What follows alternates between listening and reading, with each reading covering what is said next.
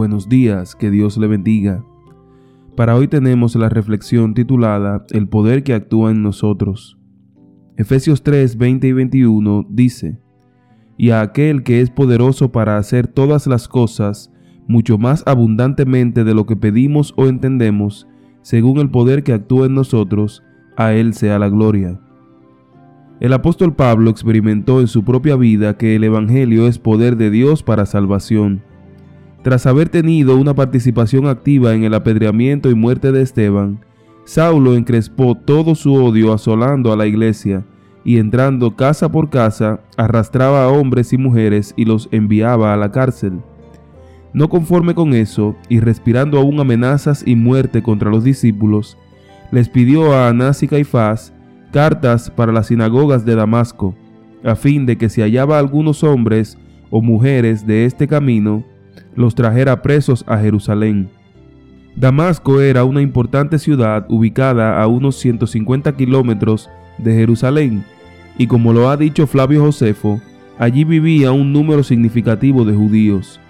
Precisamente mientras iba camino a Damasco, Pablo se encontró con Jesús y pasó de ser un perseguidor a convertirse en un discípulo de Cristo, de rabino judío y orgulloso miembro de la clase farisaica, a más grande difusor del mensaje cristiano.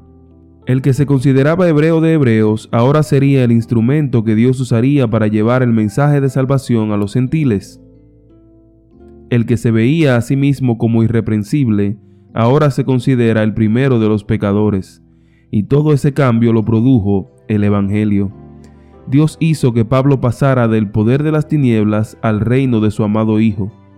El poder de Satanás en la vida de Pablo quedó destruido porque en el apóstol comenzó a actuar un poder superior. Cuando Pablo pensaba en eso, no le quedaba más que expresar esta sublime doxología.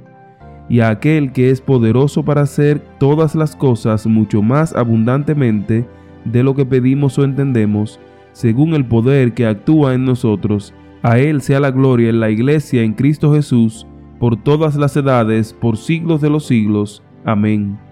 La palabra griega traducida en este pasaje como actúa es energumenen, de donde procede nuestro vocablo energía. El poder de Dios energiza nuestra vida y produce un cambio en nosotros. ¿No te gustaría que ese poder comenzara a actuar en tu vida? Si Dios cambió a Pablo, también te cambiará a ti. Este es el devocional tomado del libro Yo estoy contigo, escrito por el pastor Vladimir Polanco. Feliz y bendecido día.